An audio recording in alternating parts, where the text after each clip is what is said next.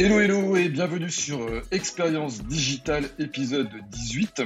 Alors aujourd'hui j'ai le plaisir de recevoir Maximilien Joannides qui est le fondateur d'Odaptos qui est donc une start-up montpelliéraine qui a pour ambition de révolutionner ou du moins en tout cas de mettre un bon coup de fouet je pense à la manière de mener des tests utilisateurs sur des sites web ou sur des applications mobiles.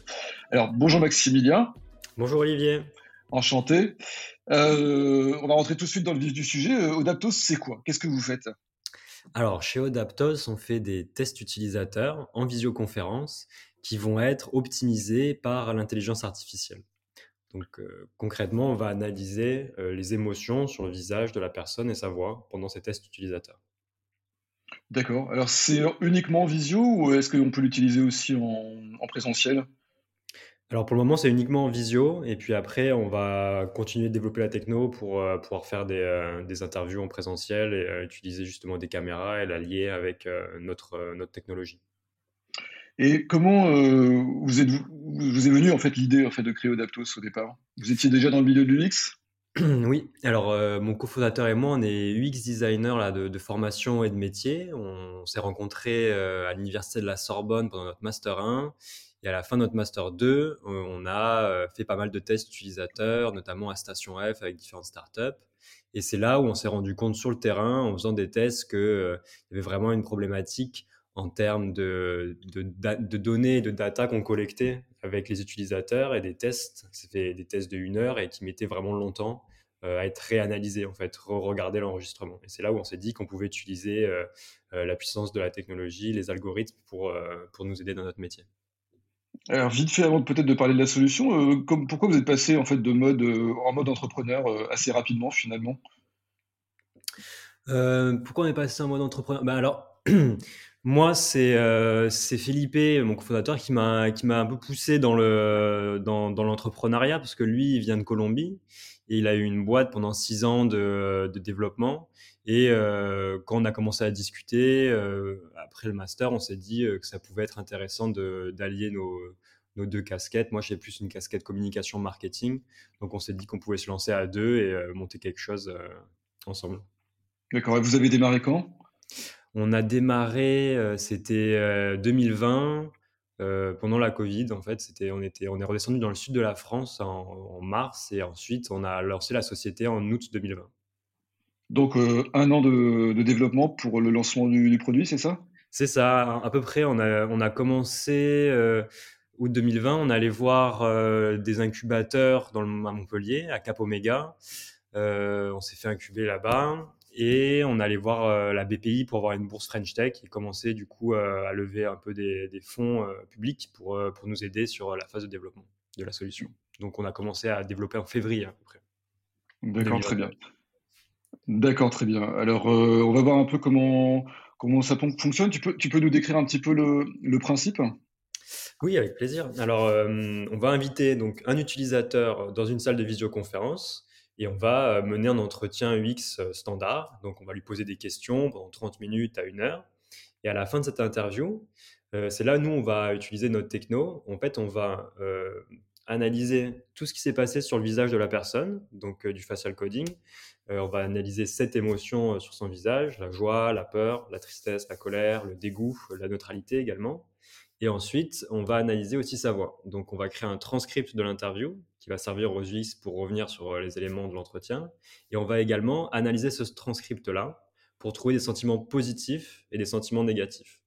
Et avec ces deux, ces deux aspects qu'on va retirer de l'interview, on va pouvoir créer en fait une courbe des sentiments et des émotions sur la durée de l'interview qui va permettre aux UX designers, aux équipes de marketing, aux équipes de développement de revenir directement sur les points positifs et les points négatifs de l'interview rapidement. D'accord. Est-ce que ça permet de, prendre des notes aussi, euh, l'outil euh, Est-ce que ça permet de marquer des points clés euh, sur les enregistrements Outre, le, outre l'analyse des émotions, qu'est-ce qu'il y a comme autre fonctionnalité intéressante? Alors, pendant l'interview, on a la possibilité de mettre des markups avec comme des smileys qu'on va pouvoir mettre sur la timeline et qui va nous permettre de revenir sur les points d'intérêt qu'a repéré le, le, facilitateur de l'interview. Et ensuite, post-interview, quand pour regarder, on a, l'outil qui on, a le parcours de l'utilisateur, son transcript, la courbe des émotions, le visage. Et on a un, tableau de notes sur lesquels on peut, marquer justement s'il y a des choses intéressantes et ensuite les partager avec les différents collaborateurs euh, sur, l'espace. Et est-ce qu'on peut euh, télécharger les vidéos après et toutes ces informations-là, on peut les récupérer ou est-ce que ça reste en ligne sur votre service pour l'heure? Alors pour le moment, on ne peut pas télécharger les vidéos, euh, on peut les partager et les gens peuvent rejoindre l'espace, c'est par un souci de RGPD.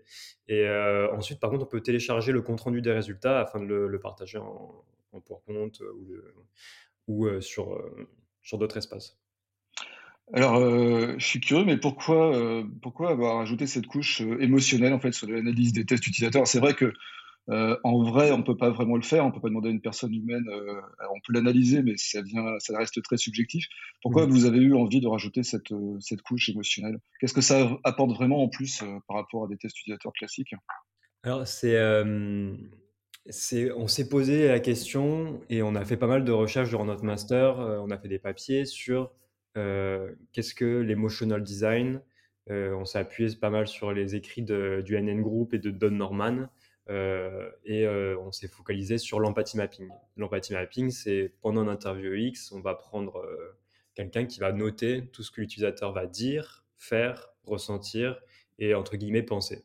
Et à travers ces quatre, ces quatre axes-là, c'est de là qu'on est parti pour développer la solution d'Aptos en, en prenant comme fondation l'empathie mapping et l'emotional design, en pensant que ce qui est vecteur de, reconduite de, l'utilisateur, qui est vecteur de partage de l'utilisateur, ce sont les émotions. Et c'est ça qui va faire vraiment du sens sur, euh, sur les sites web. D'accord, et donc c'est basé sur l'IA, c'est ça? C'est vrai ça? Oui, c'est basé sur l'IA. On a fait, on a créé avec euh, le laboratoire des mines d'Alès dans le sud de la France euh, la partie euh, algorithmique, c'est du machine learning. Donc, c'est des bases de données qu'on va traiter et qu'on va taguer avec des sentiments qui sont qui sont faits avec les chercheurs sur des études de terrain. Et ensuite, quand nous on va en faire nos enregistrements, on va les mettre en comparaison avec, avec ces bases de données là pour trouver justement si les utilisateurs étaient plutôt joyeux, tristes ou en colère. Et les résultats sont probants.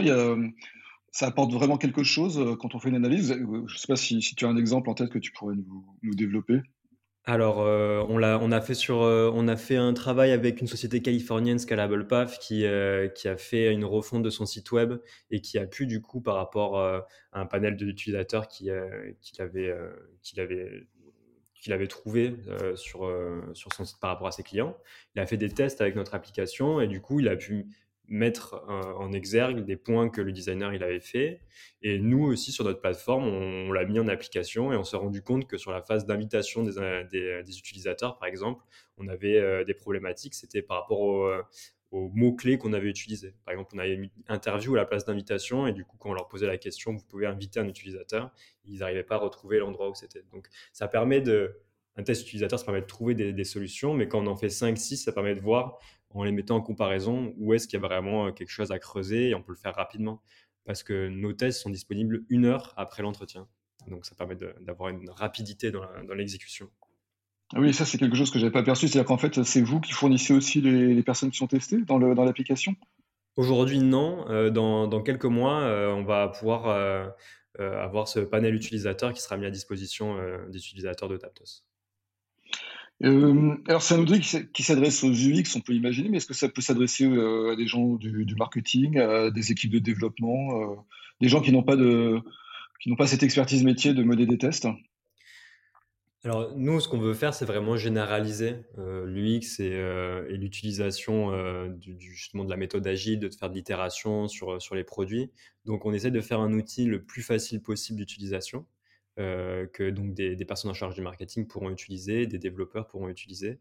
Après, euh, on, a des templates, on a des guides, euh, mais il faut quand même, je dirais, une approche d'un style modérateur pour mener un interview et poser les bonnes questions à l'utilisateur. Et, et, pour ça, il faut quand même un peu s'acculturer, on va dire, sur comment mener un test UX. D'accord, donc il faut un minimum de formation métier déjà. Et du coup, est-ce que l'outil est facile à prendre en main ou est-ce qu'il y a besoin d'une formation? Alors, on, l'a fait le, plus facile possible. On est, on est tous les deux UX designers, donc on, espère qu'on est arrivé à atteindre notre objectif et euh, vous nous le direz en l'utilisant si, euh, si ça vous a plu. D'accord. Euh, ça coûte cher? Alors, c'est 50 euros pour 30 minutes de test et 100 euros pour une heure de test. Et on peut l'essayer gratuitement ou pas? Oui, on a une formule d'essai gratuite de 15 minutes avec trois questions. Et pour nos premiers utilisateurs, s'ils nous contactent, on peut faire des, des, tests gratuits de une heure avec eux et les accompagner sur la rédaction de, de tests utilisateurs, avec plaisir. Ok, dernière question, est-ce que ça va vraiment permettre d'améliorer l'expérience utilisateur en France? Ah ben on espère, hein, c'est notre ambition. On cherche à, un peu rattraper, on va dire, les, Américains. On allait au CES et on sait qu'ils sont, ils sont très forts sur les méthodologies UX. Ça fait longtemps qu'ils en font. Donc, nous, notre volonté, c'est vraiment de pousser le marché français à faire plus de tests et on espère que ça sera grâce à Odaptos. Maximilien Joannides, fondateur de Odaptos, je te remercie. C'était euh, un épisode d'Expérience Digitale, le podcast de l'expérience utilisateur digitale pour le e-commerce. On en était au numéro 18. Merci à tous de votre écoute. On va se retrouver bientôt pour un nouvel épisode. Et en tout cas, d'ici là, n'hésitez pas à nous suivre sur euh, nos réseaux sociaux, notamment Twitter et puis évidemment LinkedIn. Euh, c'était Olivier Sauvage, fondateur et directeur de Experience. Passez tous une excellente journée. Euh, à essayer d'améliorer euh, les interfaces. À très bientôt. Au revoir.